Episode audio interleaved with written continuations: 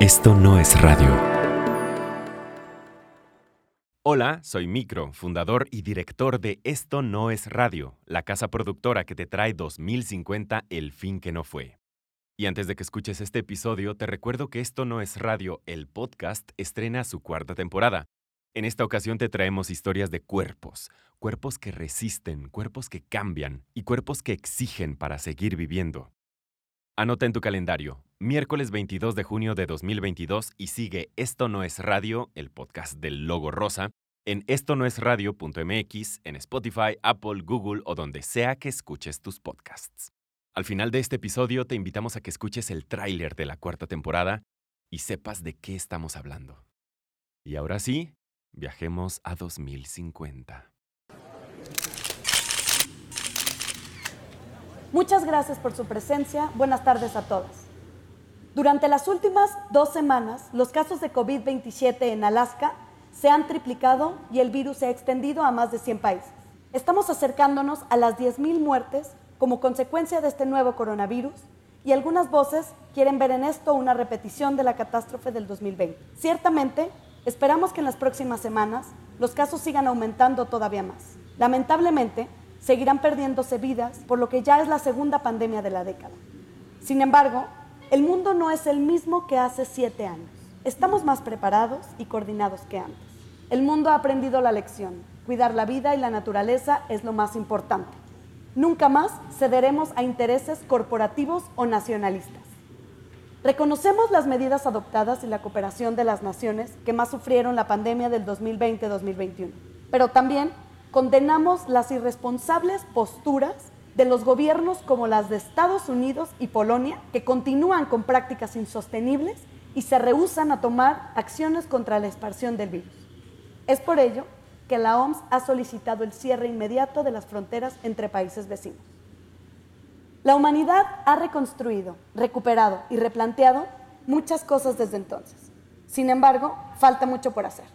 El cambio climático continúa rampante no hemos podido estabilizar las migraciones ni la pérdida de nuestros ecosistemas. Aún así, cada vez más pueblos del mundo han decidido cambiar de rumbo. Por eso puedo decirles confiada que esta vez será diferente. No vamos a permitir que la codicia y un sistema económico envejecido prevalezcan.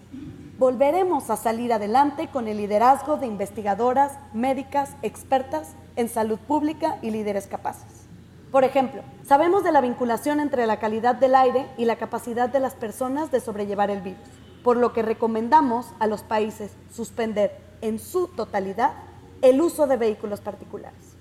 A su vez, todo uso de combustible fósil para la generación de energía debe ser asumido como un atentado directo contra la salud de la población. De igual forma, se hace hincapié en la urgente necesidad de redoblar los esfuerzos de agricultura urbana Invitamos a los países miembros a instruir a su población en prácticas agroecológicas. Esto con el fin de garantizar un suministro mínimo de alimento en caso de escasez. El COVID-27 estará un tiempo entre nosotros, pero esta vez sonamos la alarma a tiempo y el mundo no es el mismo. Estaremos informando constantemente y pedimos a los medios de comunicación evitar darle eco a los grupos conspiracionistas, principalmente a los antivacunas. La lucha contra la desinformación será igual de importante que la lucha contra el virus mismo. ¿Alguien tiene alguna pregunta?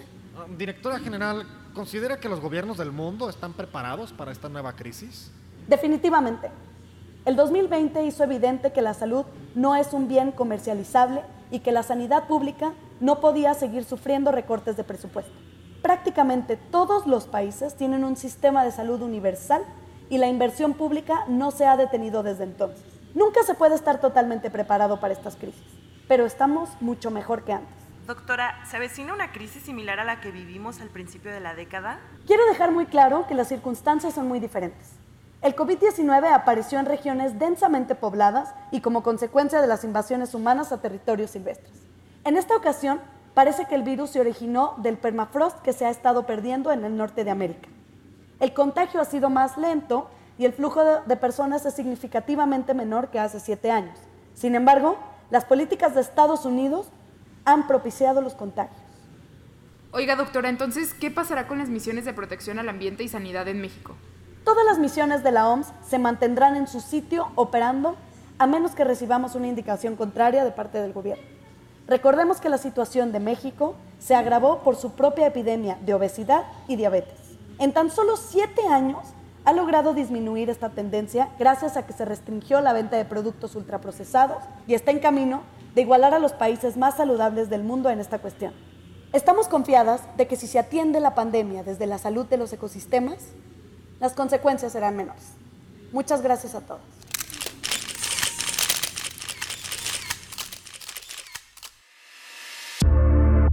Esto no es radio presenta 2050, el fin que no fue. Episodio 9, antídoto para ciudades enfermas.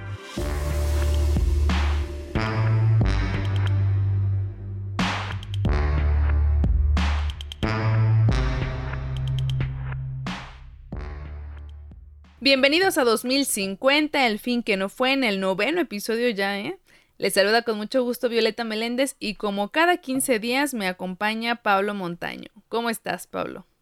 Hola Violeta, pues muy emocionado la verdad por platicar de un tema del que depende pues nada más y nada menos que nuestra vida, la salud ambiental a 30 años del COVID-19 y de entender lo mucho que necesitábamos pensar en la salud como algo universal y que sabemos ya que el equilibrio con el medio ambiente es clave, o sea que dejar de partirle la madre al medio ambiente es importante, ¿no?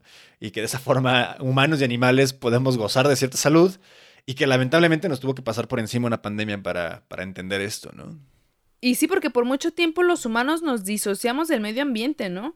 como que nos salíamos de la ecuación y la verdad es que solo así se entiende que estuviéramos bien enterados de las deforestaciones feroces en los bosques tropicales, el saqueo de agua limpia para las empresas refresqueras o cerveceras y no nos preocupáramos porque pues seguíamos teniendo agua limpia en la casa, comida, los afectados eran los animales silvestres y nosotros nunca nos vinculamos con esos problemas ambientales porque pues creíamos que en las ciudades estábamos bien seguritos. Sí, sí, sí, como si, si no hubiera una relación ahí, ¿no? Y que además estos impactos en los bosques, por supuesto, nos llegaban hasta las megalópolis, ¿no? Teníamos en las ciudades nuestros propios problemas ambientales, pero los obviábamos, nos acostumbramos a ellos, ¿no? Y en realidad nos estaban arrebatando la vida. Claro, ahí estaban la contaminación del aire, el ruido, el hacinamiento, que eran serios problemas de todos los días que literalmente, como dices, nos estaban robando calidad y años de vida. Por eso cuando cayeron las pandemias de COVID-19, de COVID-27, fueron tan brutales a nivel de impacto en los contagios y muertes. Nuestro sistema inmunológico estaba muy debilitado por la pésima calidad ambiental que vivíamos, pero que no relacionábamos todavía. Y por eso, para este episodio, platicamos con una especialista en calidad ambiental, Marta Georgina Orozco. Ella es investigadora de la Universidad de Guadalajara y por muchos años trabajó en el Instituto de Medio Ambiente y Comunidades Humanas, estudiando las diferentes fuentes de contaminación, las sutiles y también las críticas, cómo te afectan de diferentes formas a la salud de los seres humanos. Así que vamos a escucharla.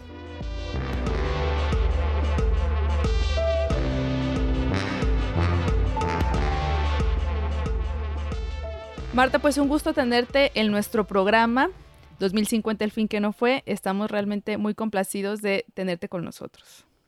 Buenas tardes, Pablo. Buenas tardes, Violeta. Sí, Marta, es un gusto tenerte aquí. Es un tema que creo que hemos estado tocando en episodios anteriores de a poco a poco, ¿no? La vinculación que hay pues, entre el medio ambiente, que ahora lo tenemos muy claro, y, la salud. Eh, pero creo que es uno de los puntos más claros de, de esta era, que era de los años que, se culminan, los años 2020, la era la gran estupidez, que no parecía que no lo entendían, ¿no? Así que nos gustaría abrir esta entrevista preguntándote, ¿dónde identificas tú, Marta, eh, en tu experiencia como especialista en temas de salud, ese vínculo entre salud y medio ambiente? ¿Dónde está? Bueno, mira, es un vínculo eh, indispensable porque no podemos estar hablando de salud si estamos hablando de espacios em, ambientales enfermos. Entonces, la salud humana está relacionada con espacios ambientales que son para el bienestar, espacios ambientales que son saludables y entonces cuando encontramos ese ese deterioro de los ambientes, pues necesariamente nos remiten al deterioro de la salud, de la salud colectiva, de la salud humana, y entonces vamos a empezar a tener como que una respuesta a partir de esas agresiones ambientales que se presentan en un ambiente degradado o en un ambiente contaminado o en un ambiente enfermo. Claro, eh, Marta, ustedes ahí en el Instituto de Medio Ambiente y Comunidades Humanas de la Universidad de Guadalajara durante muchos años estuvieron haciendo investigación relacionada en cómo se vinculaban diferentes tipos de contaminación eh, ambiental con la salud humana, por ejemplo, em, la contaminación atmosférica, el ruido, incluso el hacinamiento. Em, ¿Qué papel jugaron entonces estos eh, factores en la salud pública con base en todos esos estudios que durante muchos años ustedes estuvieron desarrollando? En aquel tiempo lo que encontrábamos era que había muy pocos estudios locales. Eh, realmente fuimos pioneros en diferentes estudios de contaminación, en diferentes estudios de riesgo ambiental y de ruido ambiental. Entonces, la historia científica, digamos, en el ámbito tanto de riesgo como de ruido, se empezó a generar con los proyectos que empezamos a desarrollar. No era muy frecuente que se tuviera un mapa de ruido. Eh, de los ruidos más frecuentes que anteriormente, a diferencia de ahora, pues era el que ocupaba el primer lugar tanto en contaminación del aire como en generación de ruido y entonces era necesario que se tuviera una representación cartográfica de los niveles de ruido y cómo se iban comportando para en función de esto empezar a regular algunas actividades que contribuían en mayor medida a que se complicaran más los eventos de ruido y no nada más de esto, sino de contaminación del aire. Y de esta manera fue que empezamos a tratar de representar a través de mapas algunas situaciones críticas tanto por tráfico vehicular como por ruido como por riesgo. De esa forma, varios de los investigadores eh, que en aquel tiempo iniciamos, pues contamos con esas metodologías que pues, dado que no teníamos tantos equipos, eran un poco rudimentarias, se puede decir, porque había que caminar hacia los puntos críticos, ubicarnos con los equipos, hacer las mediciones y luego hacer los cálculos, eh, digamos, con algunos eh, software o con algunos programas de cómputo, pues muy incipientes, pero aún así creemos que es el antecedente valioso para tener lo que ahora tenemos que pues sí son herramientas ya que nos permiten hablar de espacios saludables, espacios acústicamente mm, benéficos tanto para la población humana como se puede decir para eh, pues a otras escalas de vida como sería la fauna, como serían las aves. Claro que nuestras ciudades, Marta, ahí han cambiado muchísimo, ¿no? O sea, pasamos de tener ciudades llenas de coches, a bueno, erradicar completamente el automóvil ahora en 2050 y, además de involucrar eh, los ecosistemas vecinos a las ciudades, mezclarlos ¿no? con, arbolado, con parques. ¿Tú describirías las ciudades que había en aquel entonces como ciudades enfermas? Esas ciudades que estaban con muchos automóviles. ¿Sí? Ok, ok, ok. ¿Qué, dirías que, tenían de enfermedad estas ciudades? ¿Cómo las, cómo las describirías tú, ¿no? En, en ese sentido. ¿Y qué efectos tenían? todo un espacio crítico en términos de condiciones ambientales eh, críticas, no solamente por la pésima y mala calidad del aire que se respiraba, porque había en lo que anteriormente se conocía como contaminantes criterio, eran una lista de 8 a 12 contaminantes, los cuales eran los más nocivos y los más complicados para la salud de las personas. Eh, de hecho, se consideraba que la contaminación del aire era la causante de miles y millones de muertes prematuras al año a causa justamente de estos eventos de contaminación. Entonces, lo que se tenía era ciudades enfermas porque estaban saturadas de tráfico vehicular, una emisión ostensible de tantos contaminantes que lo que hacía era que la población estuviera inhalando continuamente contaminantes tóxicos que le eran muy nocivos. Y le sumábamos a esto algunos otros eventos de tipo microbiológico, bacteriológico em, o virus que empezaban también a complicar más los escenarios. Y entonces, pues sí, hablábamos de ciudades enfermas porque no nomás era la mala calidad del aire que se respiraba. En los parques, por ejemplo, hablábamos de árboles enfermos. Estos árboles enfermos estaban con virus, estaban con riesgo de caída, estaban plagados con muérdago y teníamos entonces que no nada más eran en las calles por donde transitaba la población, que estaban saturadas de tráfico y de contaminantes, sino también los espacios verdes que se podrían considerar como espacios para eh, beneficio de la salud, pues estábamos hablando de que se, mm, se nos revertían porque no cumplían su, su papel fotosintético completo al ser árboles que estaban con plagas, a ser árboles que tenían un poco, em, digamos, eh, espacio saludable como para que sus raíces crecieran. Y aparte también a eso le sumamos el aspecto del ruido que como que por mucho tiempo eh, solamente era como una molestia muy superficial, ¿no? Como que no se dimensionaba y yo revisé en algunos de sus artículos que ustedes publicaron, pues hablaban que el ruido como tal incluso llegaba a afectar el sistema inmunológico, ¿no? O sea, a ese grado eh, puede afectar el ruido. ¿Cómo? A ver, este, o sea, lo que escuchas te podía afectar así en, salud. Así es. ¿Qué pasa con el ruido? Existe una escala de, ruido audible para el ser humano a través de la cual se supone que ah. podemos eh, comprender la comunicación de una escala pues razonable pero existen lo que se conoce como eh, sonidos de baja intensidad o de alta intensidad, los cuales son provenientes generalmente de algunas actividades ahora ya no es un problema, pero anteriormente hablábamos que los tipos de motores eh, estaban diseñados con poca conciencia de la cultura acústica. Entonces emitían sonidos de alta intensidad que dañaban y perjudicaban no nada más la salud auditiva, dañaban lo que era la, la condición fisiológica. Y entonces dividíamos los efectos a la salud por daños a la audición y daños fisiológicos no auditivos. Y dentro de estos daños fisiológicos no auditivos, pues entraban lo que era daños al sistema nervioso, al sistema circulatorio, al sistema digestivo. Entonces nos volvemos presa fácil, digamos, de algunas otras enfermedades, porque no tenemos ese sueño reparador, ese sueño continuo que nos lleva a las diferentes fases, no nada más desde el descanso, sino también de la alteración al sistema inmunológico. De esta manera es que se consideran los ruidos pues como una agresión directa a la salud y no nada más de las personas, sino de las demás escalas biológicas.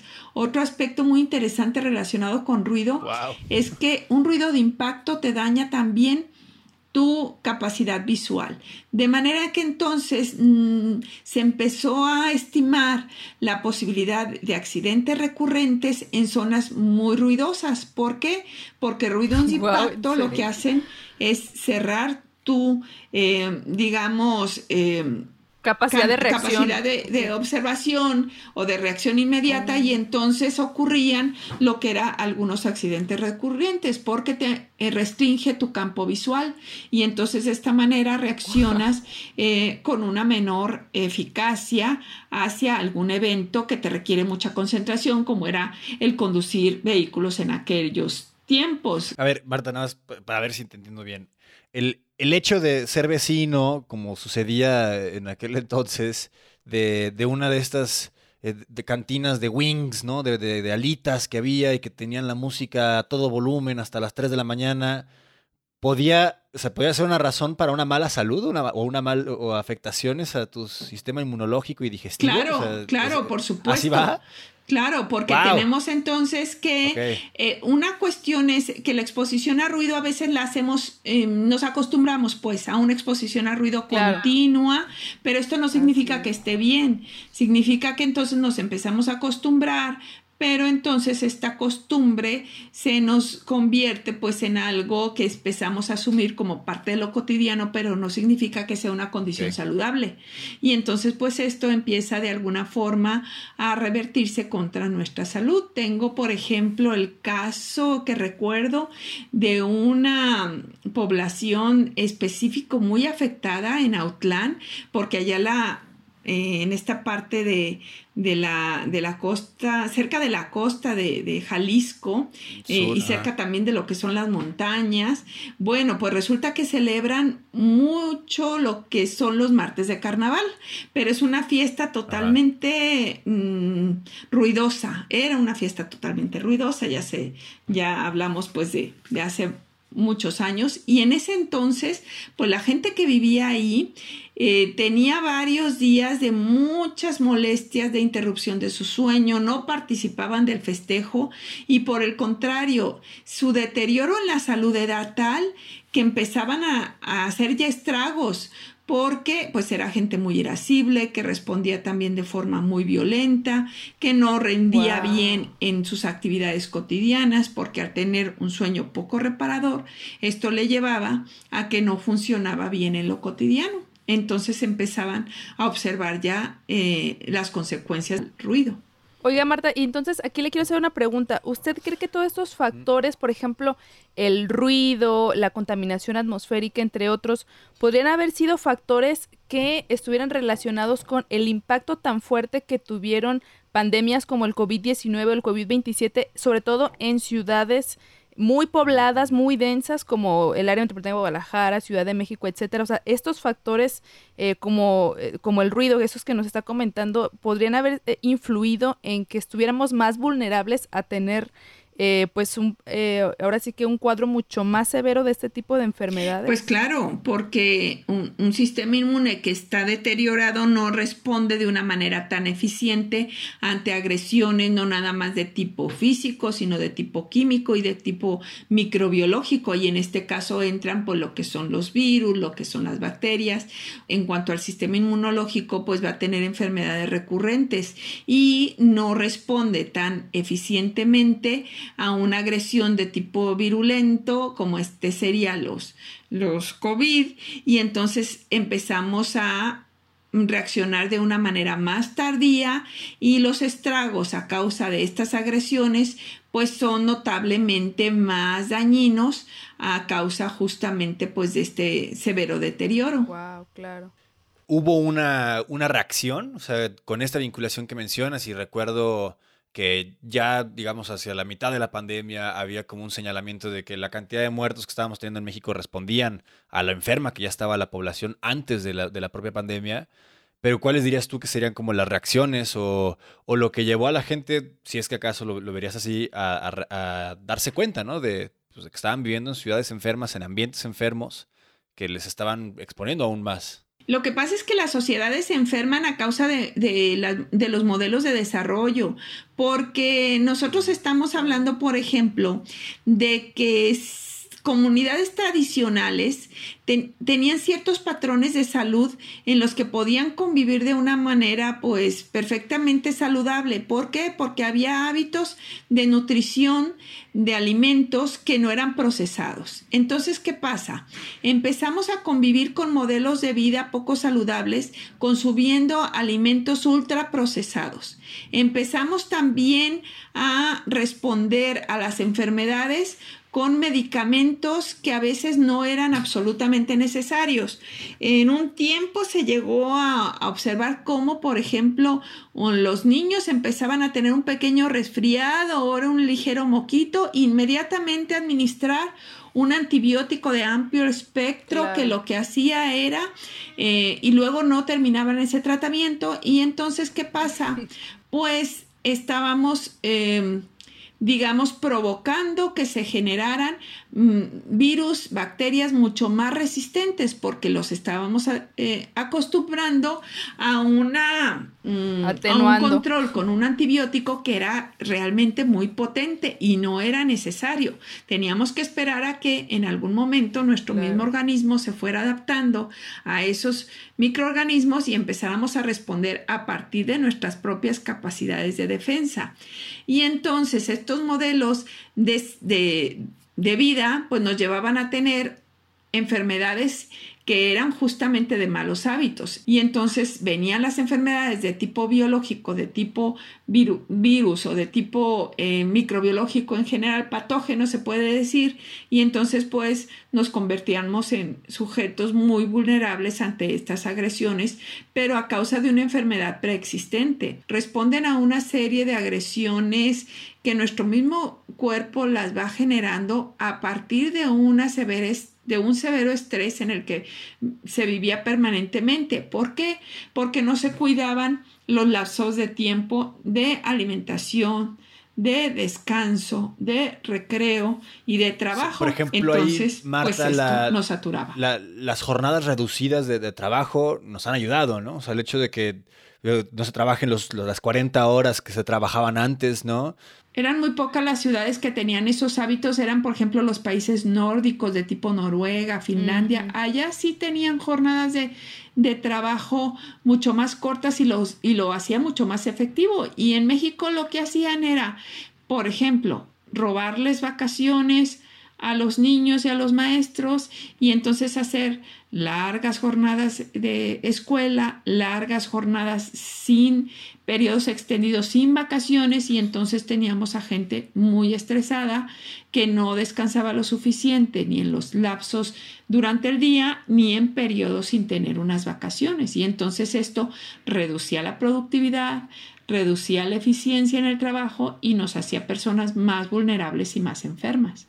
Marta, ¿y cómo afectaba esto a nivel de género? Es decir, eh, las mujeres y los hombres, ¿cómo vivían diferente este tipo de eh, pues depresiones y de, mm, eh, de condiciones que nos orillaban a tener una mala salud en general? Y que por cierto, se, todo esto que nos acaba de comentar se, se trataba o se abordaba como de forma aislada, ¿no? Cada no sé, la diabetes por un lado, cada enfermedad se veía como muy aislada y no se integraba con la realidad, todo tenía como mucha vinculación, pero, pero bueno, independientemente de eso, ¿cómo, cómo afectaba esto de manera distinta a la, a la mujer? Pues sí, era notable, puesto que asumía roles triples roles eh, a causa de diferentes circunstancias, por ejemplo, de jefa de familia, de eh, abastecedora de, los alimentos y, digamos, de mm, responsable del gasto familiar, también del cuidado de los hijos, también de la actividad laboral.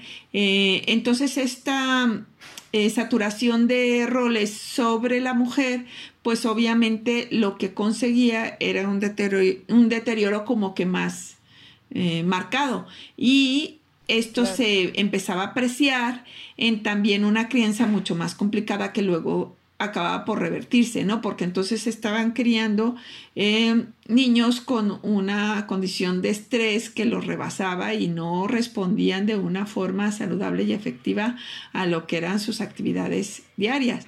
Entonces, eh, la cuestión de género, salud y medio ambiente es em, una triada muy complicada porque eh, notablemente el, peso de actividades sobre de la mujer mm, conllevan toda una serie de complicaciones que a veces que a veces no se dimensionaban en la medida de lo correcto y también de la mano de esto teníamos un gobierno pues que no eh, permitía implementar políticas públicas que pudieran resolver esta situación.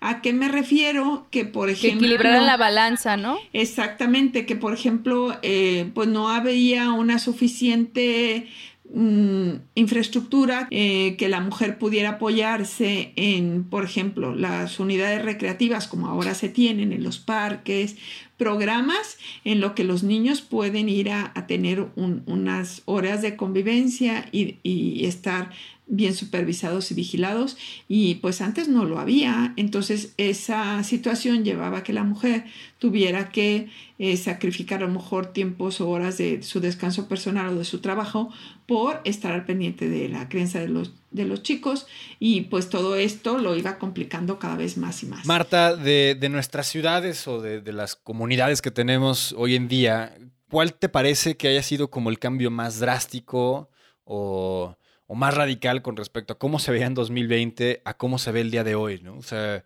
hemos platicado un poco, ¿no? De estas ciudades enfermas, llenas de coches, llenas de, de, faltas de espacio público. ¿Cuál dirías tú que es como el, ejemplo, pues sí, más sorprendente, ¿no? Que de, esa transformación. Bueno, me encantó, por ejemplo, cómo Guadalajara consiguió eh, armar una propuesta muy efectiva en términos de eficiencia eh, de ciudad saludable y empezó a hacer cambios muy drásticos pero muy efectivos. Por ejemplo, el innovar con una red de transporte universitario efectivo en casos de las, de las actividades presenciales. Ya sabemos que la mayor parte de la educación ahora se lleva en línea, pero cuando hay necesidad de presencialidad, tenemos un transporte único universitario en el que las universidades públicas y privadas transitan en un solo eh, transporte y eso los hace conducirse de manera segura y eficiente. Y, gratuito, aparte. Gratuito. Otro aspecto que tenemos también los corredores verdes, los corredores verdes que permitieron ya ahora que, las vialidades no están saturadas de vehículos porque el transporte público es altamente eficiente, bueno, pues entonces se han venido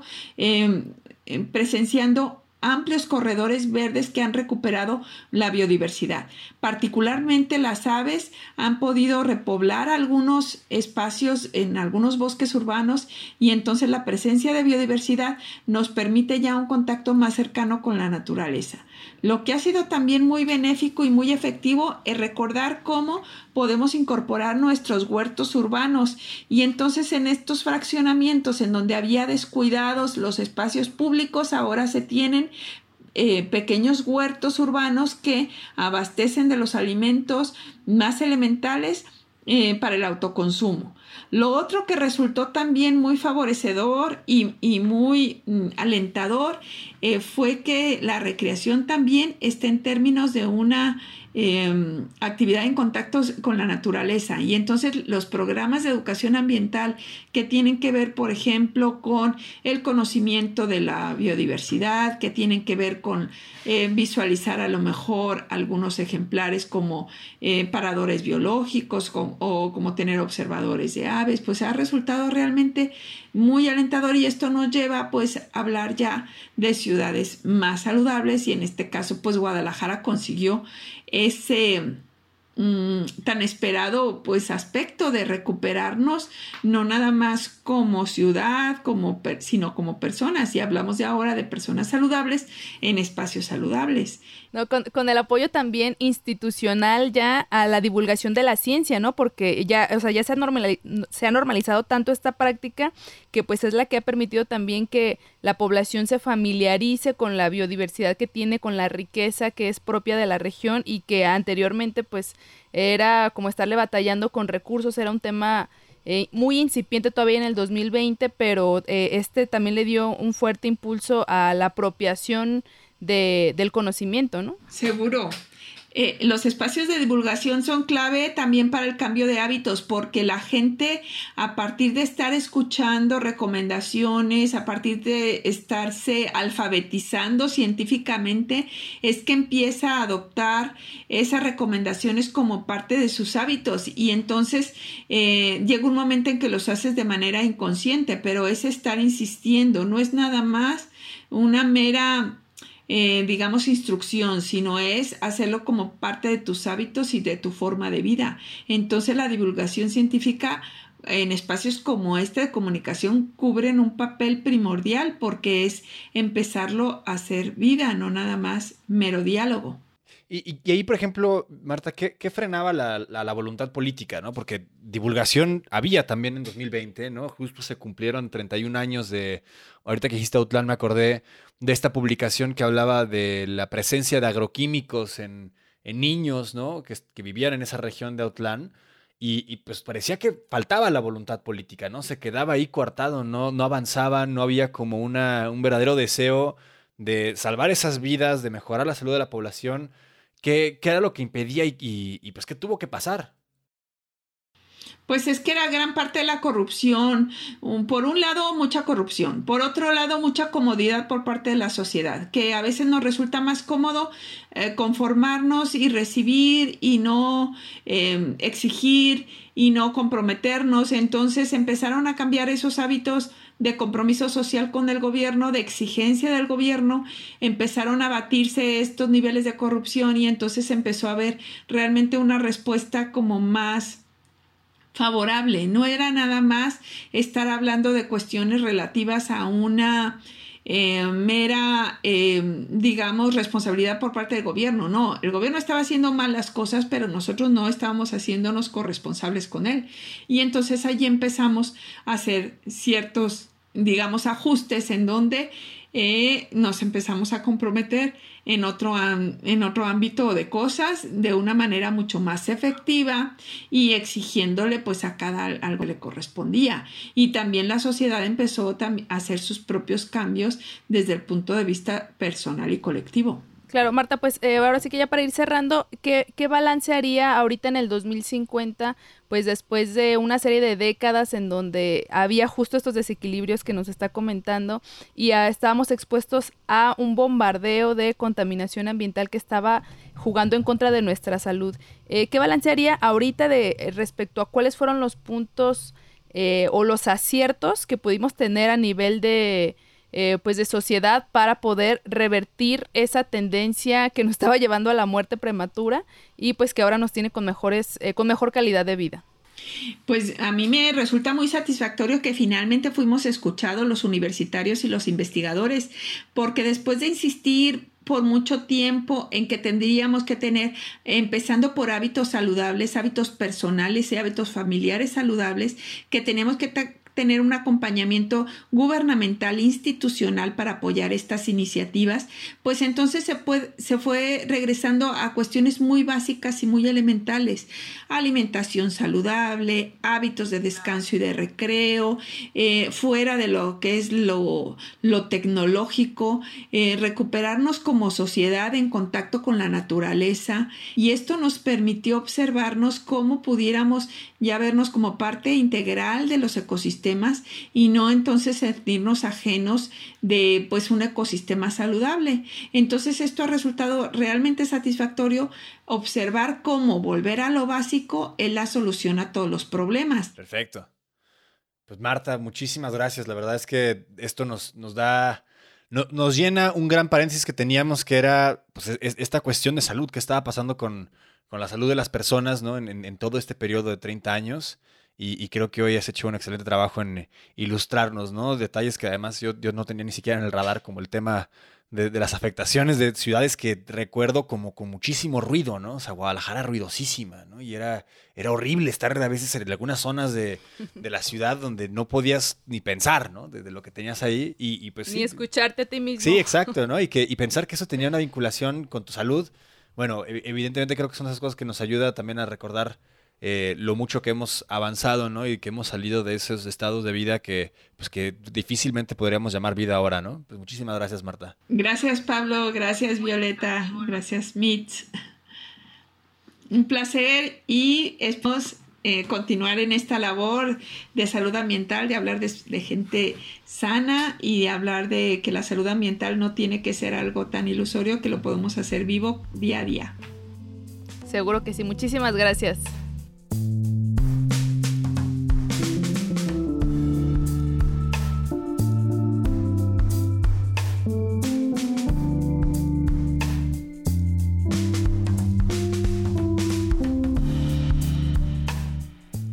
Pues yo destaco todos esos pequeños factores que estaban afectando nuestra calidad de vida, pero que teníamos completamente normalizados, invisibilizados, pero que en realidad estaban causando que enfermedades no tan graves fueran fulminantes. Yo sigo en shock por el tema del ruido. O sea, pocas cosas detestaba yo tanto como la gente imbécil, ¿no? Que sentía la urgencia de hacer notar su presencia con ruido.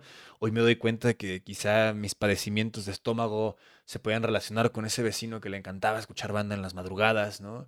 O, las terrazas de Guadalajara que creían que si dejaban sorda su clientela la gente estaría más feliz de consumir. Era horrible, ¿no? Sí, claro, porque todo lo que te enfermaba estaba en la ciudad. El ruido, la falta de vinculación entre medio ambiente y salud, al final identificamos perfectamente que cuando había desequilibrios allí es cuando se venían las epidemias que sufríamos. Exacto, ¿no? Y, razón de más para el que será nuestro último episodio de esta temporada, que se va a la costa, donde vamos a platicar con la vamos a platicar de la conexión, ¿no? Que había entre las predicciones climáticas de 2020 y por qué los mares eran un tema, ¿no? Platícanos, Violeta, ¿qué, qué hay ahí, ¿no? Porque es importante hablar de esto. Uf, mucho tenían que ver los mares porque los océanos son el principal pulmón de nuestro planeta. Generan más oxígeno que la propia Amazonia o cualquier bosque o selva que te puedas imaginar. Aloja los arrecifes de coral que son literalmente fábricas de vida. Están los oasis de los océanos donde se concentra buena parte de la vida marina de los trópicos. En fin, un tema muy necesario de abordar. Bueno, por si faltaran razones, ¿no? Vamos a entrevistar por eso a una especialista y defensora de los arrecifes de coral en nuestro próximo y último episodio de la temporada. Así que será un episodio bastante bueno y especial para que lo esperen donde sea que escuchen sus podcasts. Yo soy Pablo Montaño, estoy con Violeta Meléndez. Esto fue 2050, el fin que no fue, una producción de Esto No es Radio. Hasta la próxima. Hasta la próxima.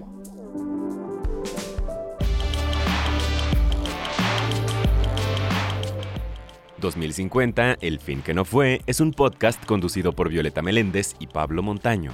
El relato futurista es de Francisco Piñón, la voz de la funcionaria es de Tania Velasco. Las reporteras son Alejandra Carrillo, Mitzi Pineda y Pablo Montaño. Música de Raliuga Aguilar. Lo encuentras en Instagram como Raliuga. Luis Raúl López contribuye con producción adicional. Dirección Pablo Montaño. Mitzi Pineda es la productora asociada. Diseño sonoro, mezcla y producción ejecutiva de Fernando Micro Hernández Becerra. O sea, yo. Este proyecto es apoyado por un fondo de la Fundación Open Society, administrado por el Centro para los Derechos Humanos Aplicados de la Universidad de York en el Reino Unido, Arte más Activismo contra la Represión en los tiempos de las crisis del COVID-19. Quédate al final de los créditos para escuchar el tráiler del podcast homónimo de esta casa productora llamado Esto no es radio, un podcast que cuenta historias para seguir viviendo. Segunda temporada ya disponible en Spotify, Himalaya o donde sea que escuches tus podcasts. Nos escuchamos en el próximo episodio.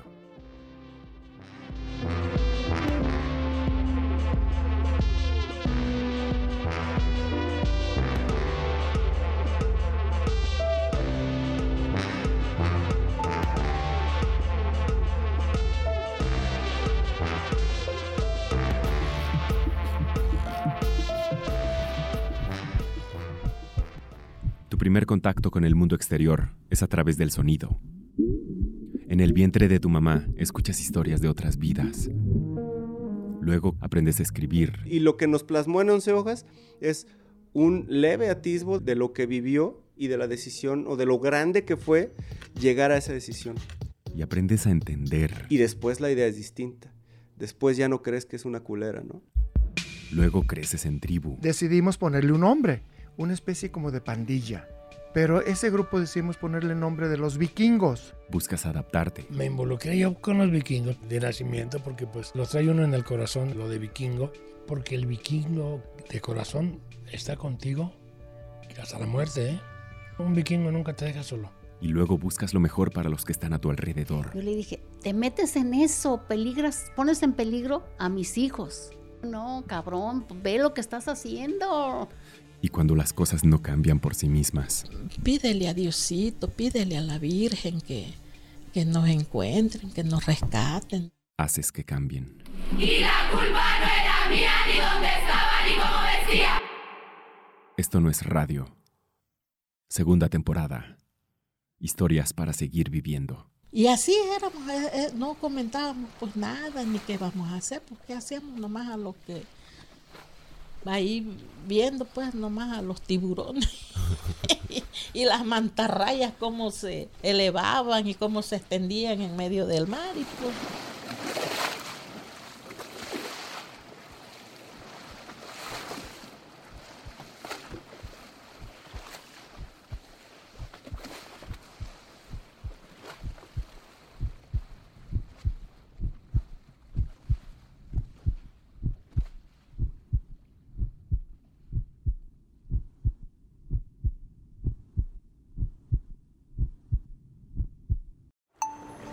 Esto no es radio.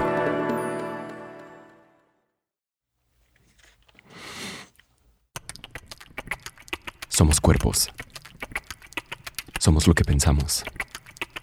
Somos lo que deseamos. Eh, pregunto, este, ¿quién es el entrenador de las Chivas? Y ya llegó con él y le digo, oiga, ¿se está jugando con registros o, o puede meter un cachirul? Por eso, en esta cuarta temporada de Esto no es radio, contamos historias de cuerpos que, que resisten. Seguimos poniendo el cuerpo. Si lo dices porque a ti no te tuve miedo, no te tengo miedo ni a ti ni a nadie. Ustedes los matan por nada. Si yo pierdo la vida defendiendo a mi familia, yo imagino que la vale, ¿no? Cuerpos que cambian. Es muy fácil de entender. vas a crecer. Y, y sientes que no lo estás haciendo bien. Te hace hasta replantearte si en realidad voy a ser suficientemente bueno. Cuerpos que sobreviven. Como por instinto fue eh, tirarnos en la arena y meternos abajo de la, de la camioneta. Entonces pasa el avión y vuelven otras explosiones. No recuerdo exactamente cuántas. Cuerpos que exigen. Y pisar eso está, ¿no? Que dices, híjole. Y estás ahí este, con el himno y todo, o que están dando la alineación, y volteas a tu alrededor y dices, así como nos están aplaudiendo, si hacemos malas cosas, nos van a buchar, nos van a gritar. Historias de gente que pone el cuerpo, porque al final es lo único que tenemos. Esto no es radio. Historias para seguir viviendo y acuerpando y escuchando Y de repente encuentras un dolor muy grande en esa familia. y amando Y después supongo que por el miedo a que se pierda el clan, y abrazando adopta a un niño. Y creciendo. Siempre, aunque yo diga que ya estoy cansada, yo digo, no, yo tengo que seguir luchando. Ganemos o perdamos, pero yo digo, yo sigo.